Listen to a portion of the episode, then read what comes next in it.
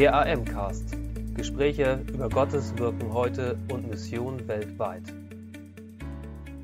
Herzlich willkommen zur elften Ausgabe des AM-Cast, des Podcasts der Allianzmission. Ich heiße euch alle Missionsinteressierten und Begeisterten herzlich willkommen und möchte mit euch ein bisschen drüber nachdenken, was Gott weltweit tut und äh, was es so Neues aus der Mission gibt. Heute habe ich äh, einen Gast bei mir, den ich über ein Buch kennengelernt habe. Ich habe nämlich erstmal sein Buch gelesen. Christopher Schacht ist sein Name und er hat ein Buch geschrieben, das heißt mit 50 Euro um die Welt. Christopher, herzlich willkommen und schön, dass du da bist. Ja, schönen guten Tag. Ich freue mich, dass ich da sein darf. Absolut. Christoph, andere Leute fahren für ein paar Monate mal in ein anderes Land. Du warst über vier Jahre durch über 45 Länder unterwegs. Warum? Wow, also das sind Motive, die sich tatsächlich zwischendurch verändert haben. Ganz am Anfang, mit 19 Jahren, als ich aufgebrochen bin, war ich noch nie groß verreist. War mit meinen Eltern immer in den Dänemark Urlaub gefahren und ich komme aus Norddeutschland, das heißt so zwei, drei Stunden weg mit dem gleichen Wetter und fast dem gleichen Ambiente und habe einfach davon geträumt, mal die Welt zu sehen und Sonne zu tanken, in andere Kulturen einzutauchen, so wie man als äh, junger junges Landei einfach mal raus will und ausbrechen will und die Welt erkunden möchte. Und hatte aber direkt bei meinem Aufbruch dann auch so viele stressige Abi-Klausuren hinter mir, dass ich dachte, jetzt möchte ich einfach mal frei sein und nicht wissen, was der morgige Tag bringt. Frei sein von diesem ganzen Leistungs- und Termindruck. Ähm, mein Terminkalender war auch schon immer Wochen im Voraus ausgebucht und möchte einfach so drauf los und schauen, was der Tag für mich bringt. Zu diesem Zeitpunkt war ich noch nicht sonderlich gläubig oder religiös. Religion hat für mich eigentlich keinen großen Teil in meinem Leben gespielt.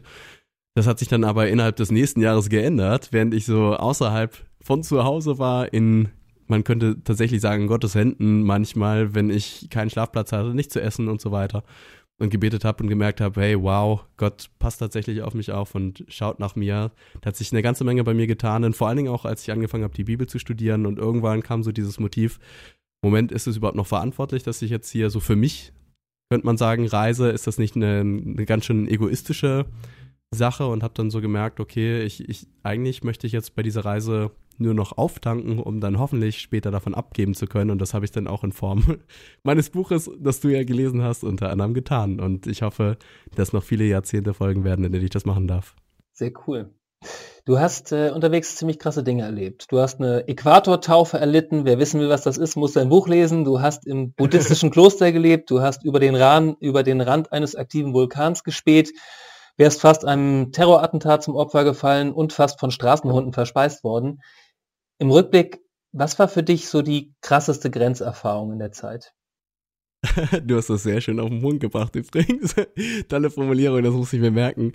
Die es, also es gibt ganz viele verschiedene Grenzerfahrungen. Also es gibt diese äußerlichen Grenzerfahrungen, die du gerade beschrieben hast, ob das Naturgewalten sind, wie Blitz und Donner, wenn ich auf einer Hochplateauebene da übernachte und links und rechts, sei es mal, schlagen die Blitze ein und mein Zelt ist das einzige, was höher gelegen ist als der ganze Rest.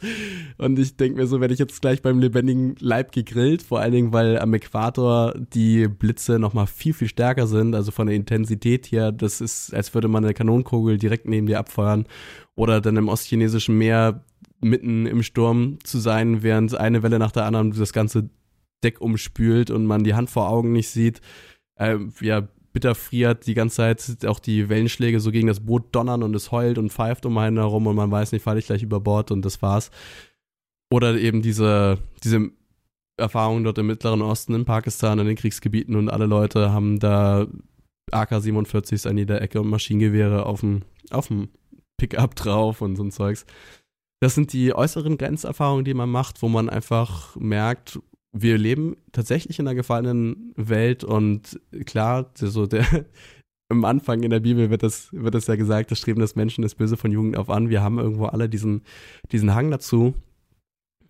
Obwohl die Grundintention ein gutes Leben ist, dann trotzdem auch manchmal eine, eine gewisse Bösartigkeit damit reinzubringen und man weiß, man könnte fast sagen, man weiß gar nicht, woher das kommt, aber es begegnet einem immer wieder, auch wenn es ein kleiner Teil sind und die meisten Menschen tendenziell jetzt mal sehr, sehr freundlich und sehr gastfreundlich sind, gibt es einige Schauergeschichten, wo man sich denkt, wow, ähm, es gibt tatsächlich irgendwo ein personifiziertes Böses in der Welt und ja, das sind, das sind diese äußerlichen Grenzerfahrungen, dann gibt es aber auch innerliche Grenzerfahrungen, wo man sich selber nochmal neu kennen und fürchten lernt, will ich was sagen.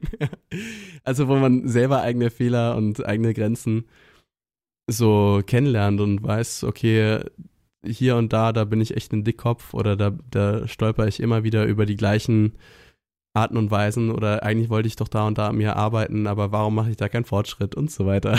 also, und ja, Gott, Gott sei Dank ist Gott so gnädig, dass er uns nie aufgibt und dass er immer an uns weiter dran bleibt und ähm, dann gleichzeitig auch diese Erfahrung gemacht zu haben im, im ersten Jahr, in der ich noch ziemlich alleine gereist bin, weil ich eben noch nicht diesen Glauben hatte, ähm, tatsächlich auch so auf mich alleine irgendwo gestellt war und als ich danach dann die drei darauffolgenden Jahre weitergereist bin, immer in solchen Grenzsituationen auch dieses Gewicht, was man da mit sich rumschleppt, auch von einem, nicht nur äußerlich, mein Rucksack war 33 Kilogramm schwer, das ist ganz schön schwer, aber auch innerlich, ähm, das so abgeben zu können im Gebet und zu sagen können, ich kann das nicht mehr tragen, Gott, trag du das doch für mich mit und das dann so zu erfahren ist auch wahnsinnig schön. Also Grenzerfahrungen sowohl von wegen, es geht nicht weiter, als auch in äußeren und physischen Umständen, als auch ähm, es geht auch nicht weiter nach unten irgendwo als Christ, sage ich jetzt mal. Es gibt irgendwo dieses Trampolin, wo man sich fallen lassen kann in Gottes Händen und er hilft einem immer wieder auf. Und das ist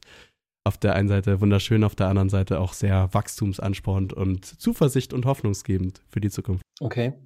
Du hast jetzt schon mehrfach angesprochen, dass du während deiner Tour, also während du da so quer durch die Welt unterwegs warst, die Bibel gelesen hast. Weitestgehend am Stück. Warum? Und äh, was hast du darin gefunden? Also ganz am Anfang, als ich angefangen habe, die Bibel zu lesen, war das so, okay, das ist ein Buch, das das meistgelesenste Buch der Welt ist, gleichzeitig das meistgeliebteste, das meistgehassteste, das meistverbrannteste Buch, aber auch das Buch, dem nachgesagt wird, dass es die meisten Leben verändert hat. In unserer deutschen Kultur denkt man so, ja, die Bibel, die wurde ja nachträglich verfälscht, da war ja irgendwo was mit einem Konzil, Nicea oder irgendwie so 300, 400 Jahre nach Christus denkt man so, wenn man sich mal mit den historischen Fakten beschäftigt, ist das tatsächlich überhaupt nicht so, sondern die ist schon viel früher entstanden und ähm, zu dem Zeitpunkt wurde es eigentlich nur, nur das bestätigt, was bereits war, aber man hatte auf keinen Fall diese zentrale Autorität, dass man dann noch hätte irgendwas machen können. Also wir haben viele Vorurteile bei uns im, im Land über die Bibel und die Bibel ist tatsächlich ganz anders, als man sich das so denkt, wenn man sie noch nie gelesen hat und sich noch nie damit beschäftigt hat. Und trotzdem ja, ein wahnsinnig faszinierendes Buch und ein Buch, das 2000 bis 3000 Jahre alte Geschichte nicht nur in sich trägt, sondern das durch die Zeit irgendwie durchgetragen hat und auch heute immer noch total brandaktuell ist. Und man fragt sich so, wow, wie kann das sein? Und wie, wie kann das sein, dass die Geschichten, die vor 3000 Jahren zu den Leuten gesprochen haben, immer noch total in mein Leben reinsprechen? Und, und genau auf meine Situation anwendbar sind und mir tatsächlich auch weiterhelfen und mir so eine gute Lebensanleitung und Hilfe sind. Und wiederum ist es eine, ein Buch, das unsere Kultur so stark geprägt hat wie kein anderes. Wir wissen das häufig gar nicht, ob Christen, ob nicht Christen, aber wir leben in einer Gesellschaft, die christlich-humanistisch geprägt ist. Also gerade sowas wie der Wert des Einzelnen, das ist etwas, was überhaupt nicht selbstverständlich ist, aber wir nehmen das für völlig selbstverständlich. In vielen anderen Kulturen, meinetwegen Indien, ähm, geht man davon aus, dass die Dalits, die untere Kaste zum Beispiel, keinen Wert so haben. Es gibt unterschiedliche Werte, aber das, wir sagen, das Individuum an sich, jeder einzelne Mensch ist wertvoll, kommt eben aus diesem Gedanken, diesem christlichen Gedanken, dass wir im Ebenbild Gottes geschaffen sind.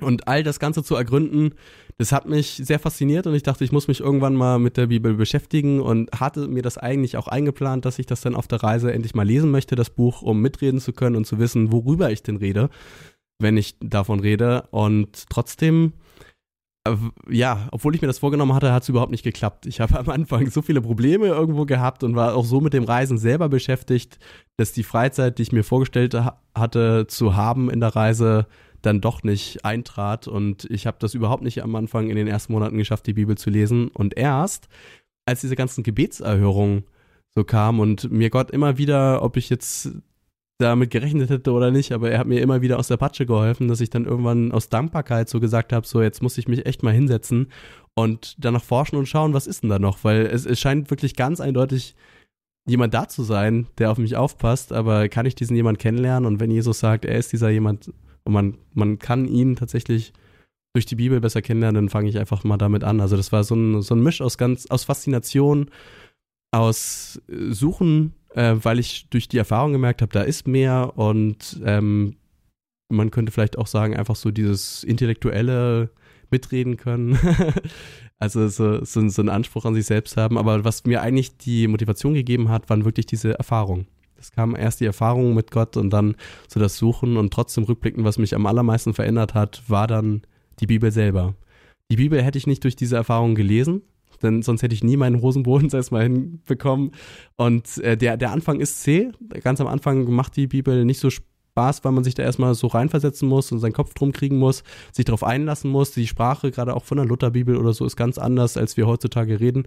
Und trotzdem ist sie eigentlich sehr verständlich. Und das, das, das macht sie manchmal sehr unverständlich, weil wir denken, wir, sie sei unverständlich, aber sie ist in sich eigentlich sehr verständlich. Und dann nimmt man sie am, meist am Anfang gar nicht so für so voll, wie sie eigentlich genommen werden will.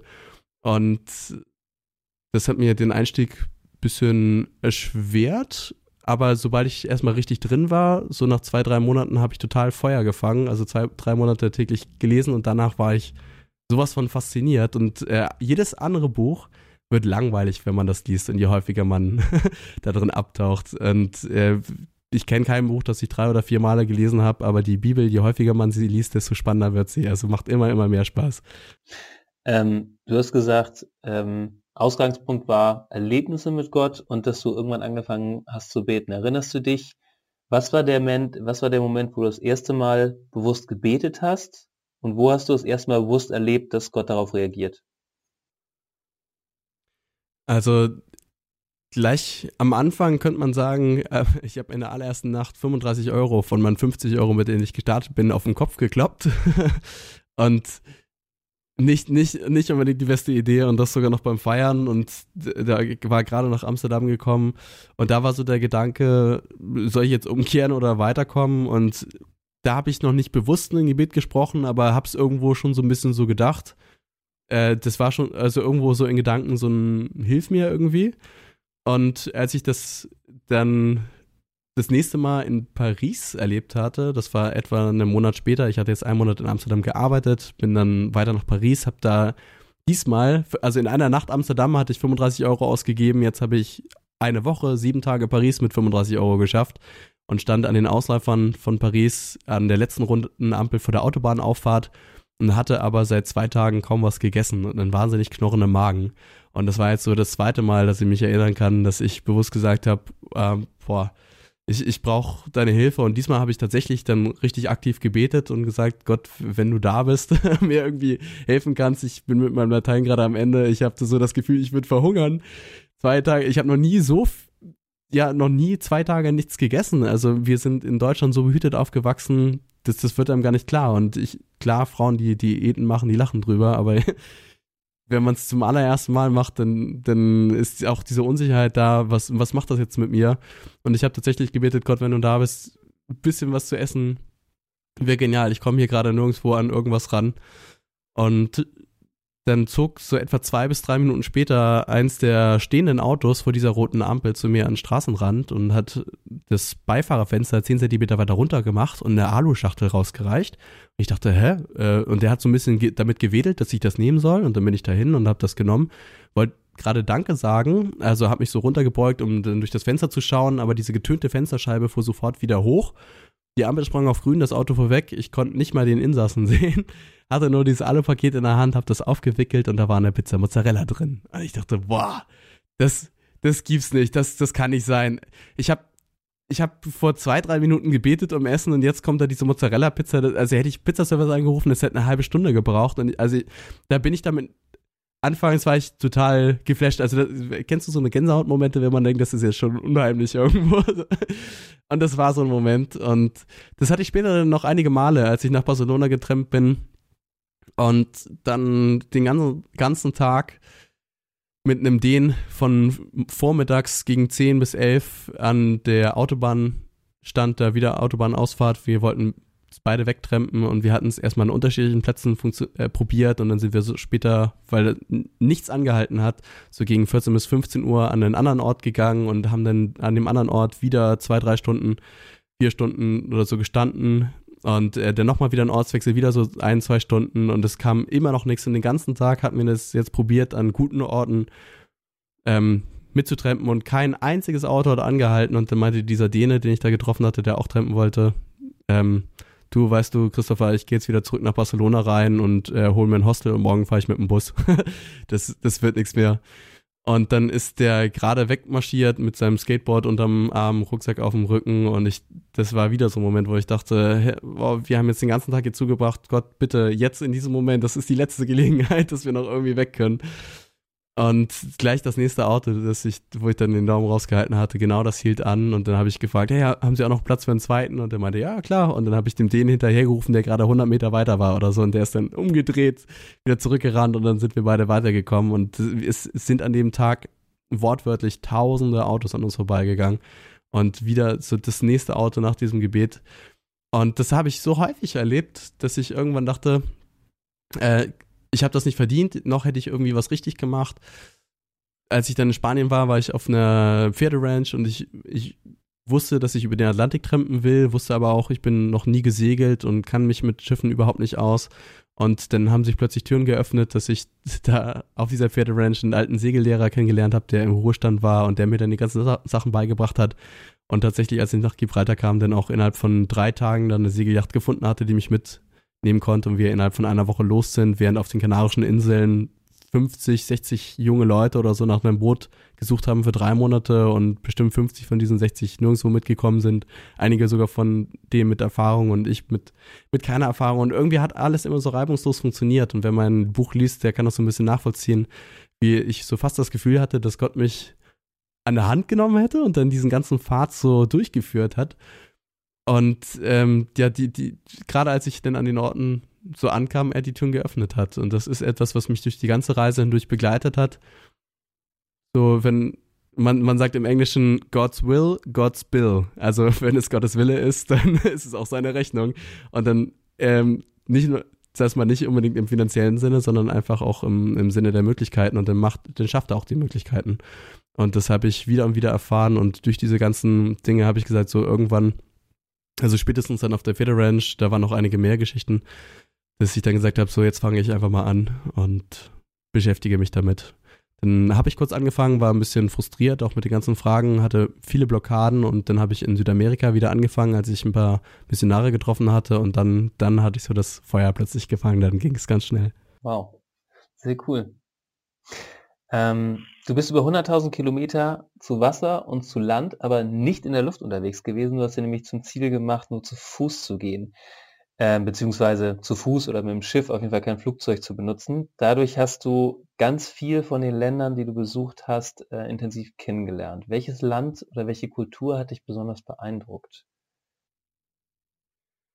Das Schöne, wenn man mit so wenig Geld unterwegs ist, ist, dass man praktisch gezwungen ist, in die Kulturen und zu den Menschen hin mit einzutauchen und man wird richtig einer der, der Leute, weil man in der gleichen Sache irgendwo mit drinsteckt wie die anderen und äh, nicht, nicht von außen das Ganze als Tourist betrachtet, sondern wirklich vor Ort selber als einer ist, der dort irgendwo einen, seinen Lebensunterhalt bestreitet. Und einer der Länder, die mir richtig gut gefallen haben, war Brasilien. So der überhaupt der ganze Norden von Südamerika. Das war für mich völlig neu, mit was für einer Gastfreundschaft an die Leute begegnen, begegnet sind, auch mit was für einer Lebensunbeschwertheit. Und gleichzeitig ist dort gerade eine, eine gigantische christliche Erweckung, also gerade so im Norden. In Brasilien war vor 50 Jahren, weiß nicht, weniger als 100.000 evangelische Christen und jetzt 50 Jahre später sind es über 50 Millionen.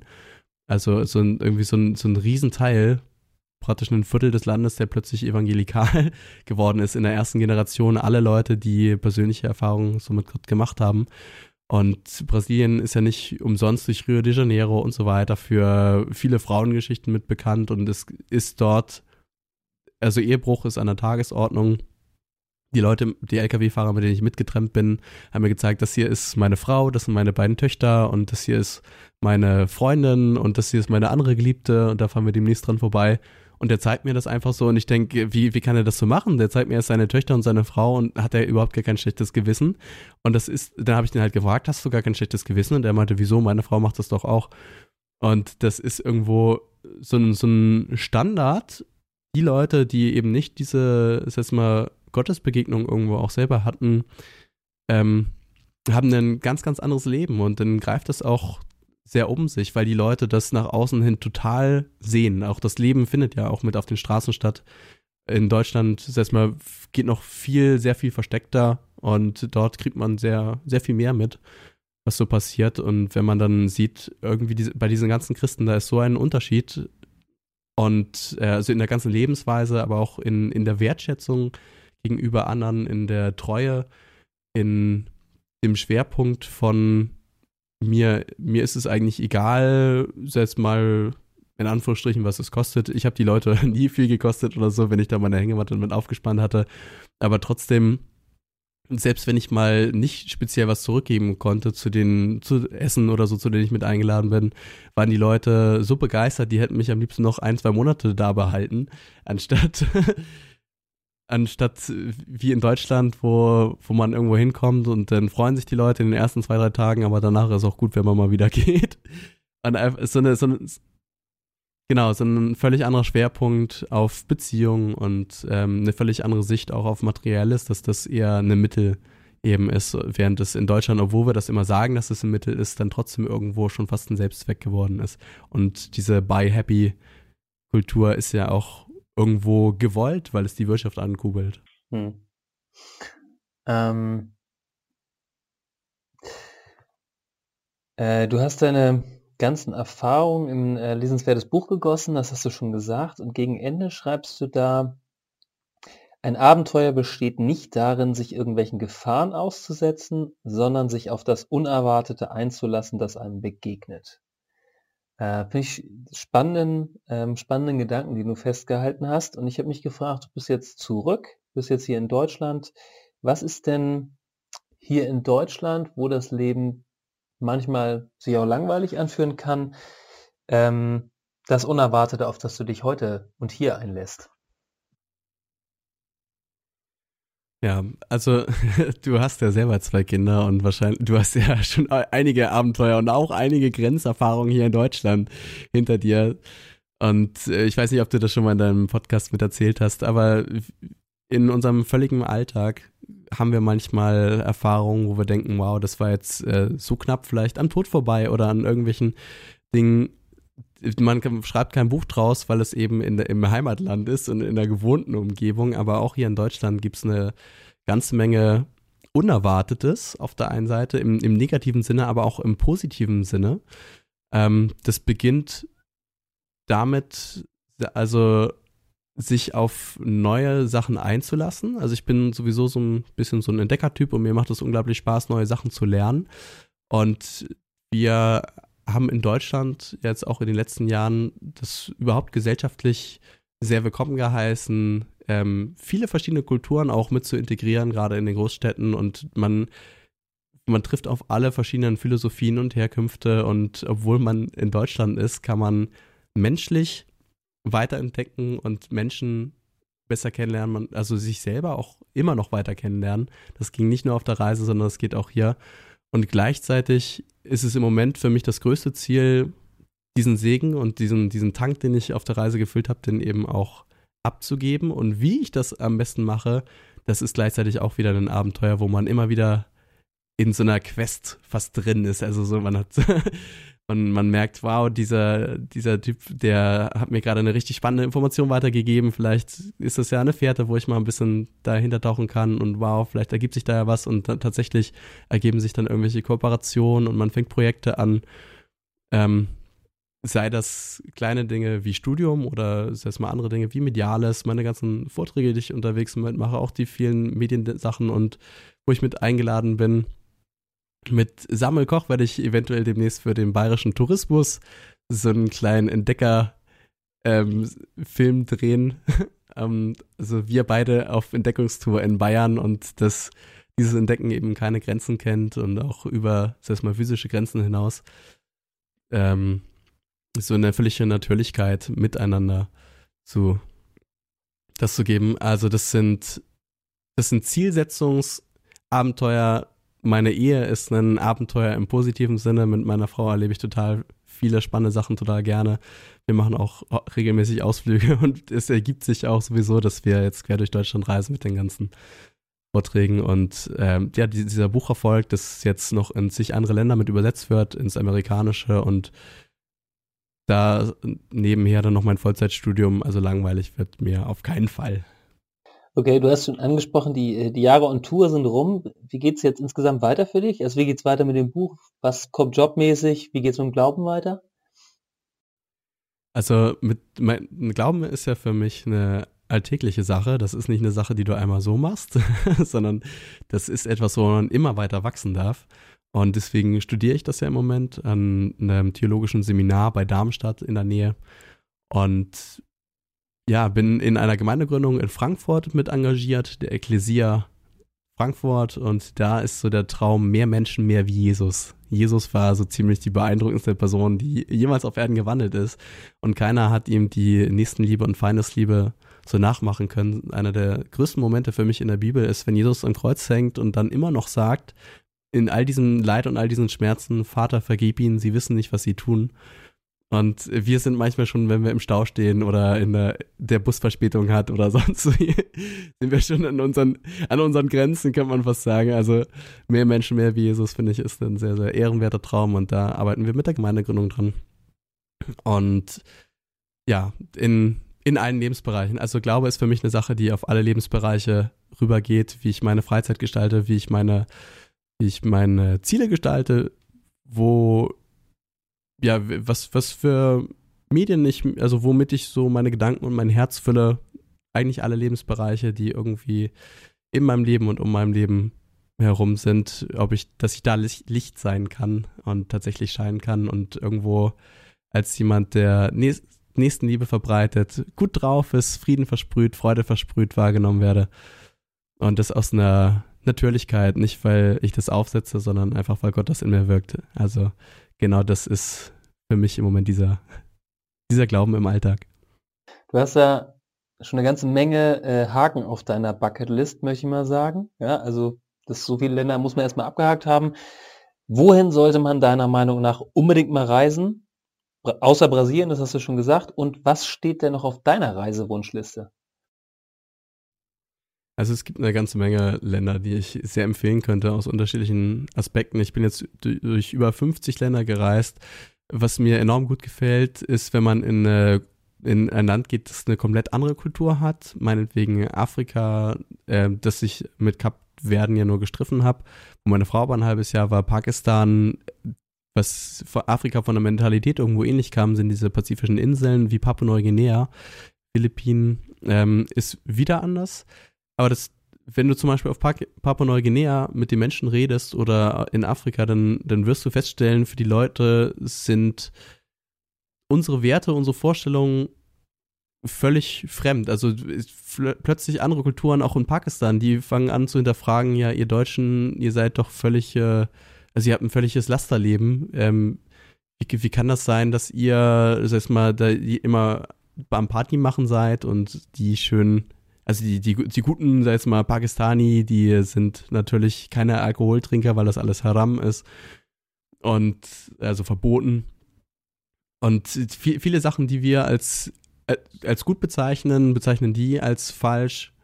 Und viele Sachen, die wir als falsch bezeichnen würden, man nehme zum Beispiel jetzt Stellung von Mann und Frau äh, in, in Arabien und so weiter, die würden Sie als sehr gut bezeichnen und als richtig. Und da ist so ein bisschen die Frage, okay, wer ist jetzt eigentlich in dem, in dem Punkt zu sagen, das ist gut und das ist falsch und wer bin ich zu sagen, dass mein Weg der richtige ist?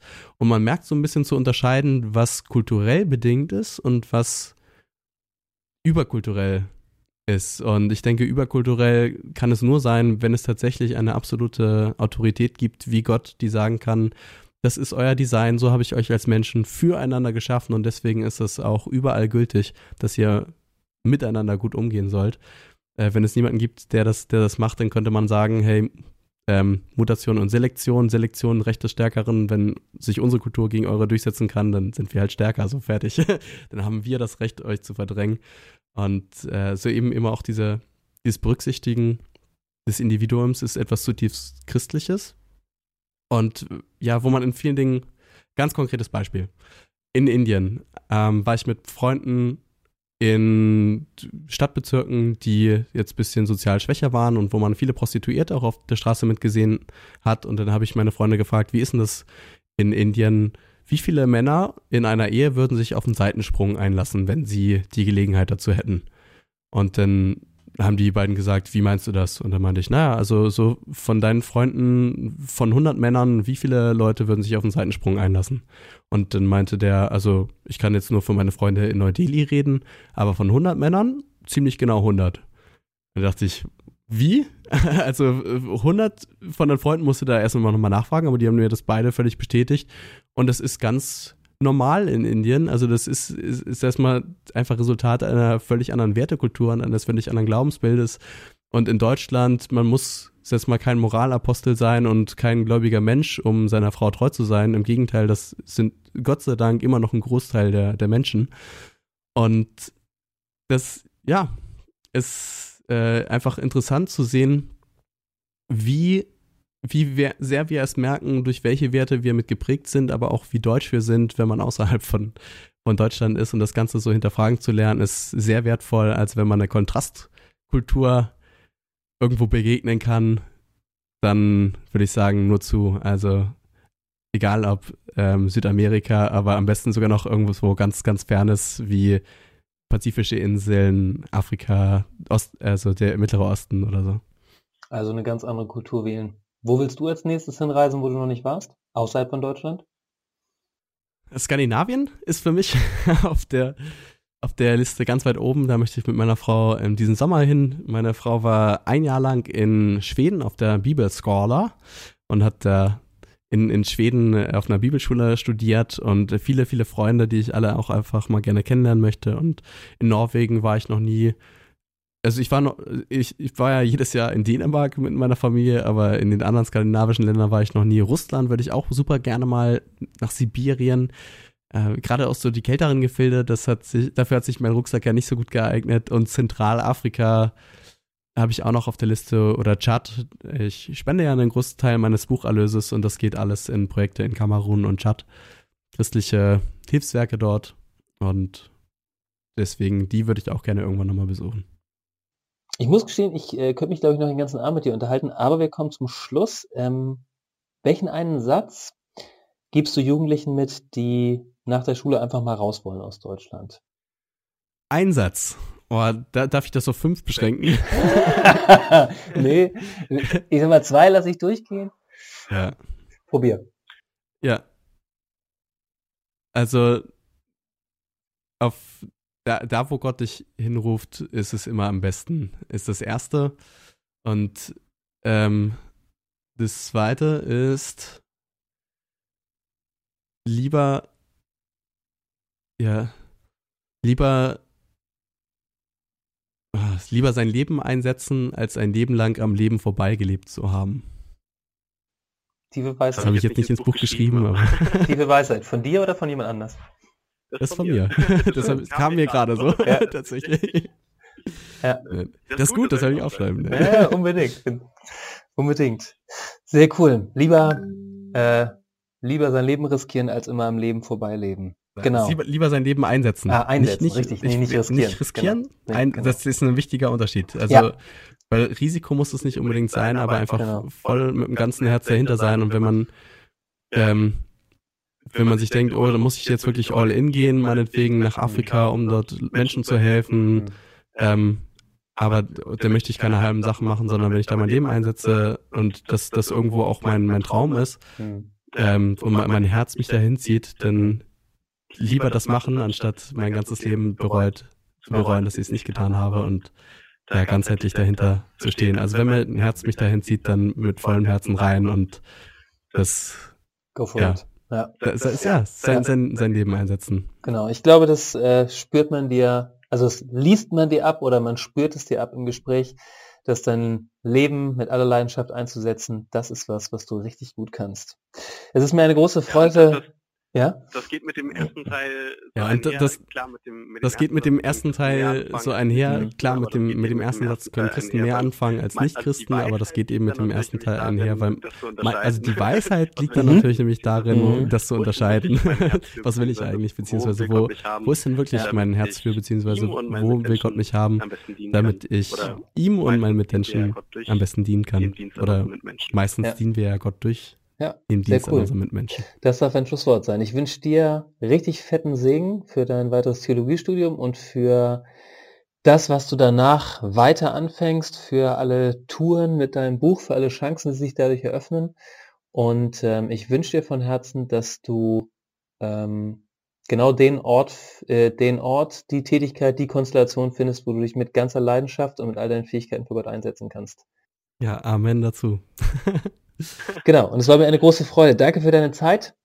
Ähm, genau, und dann sage ich mal, verabschieden wir uns an dieser Stelle von den Hörern. Herzlichen Dank euch, dass ihr euch die Zeit genommen habt, uns beiden zuzuhören. Ich wünsche euch allen, dass ihr ähm, ja, herausfindet, wo ihr euch in euer Leben einsetzen dürft für Gott, ganz egal, ob es in Deutschland oder am anderen Ende der Welt ist. Und ähm, wünsche euch Gottes Segen. Danke für Ihr Interesse und dass Sie so Teil von Gottes weltweiter Mission sind.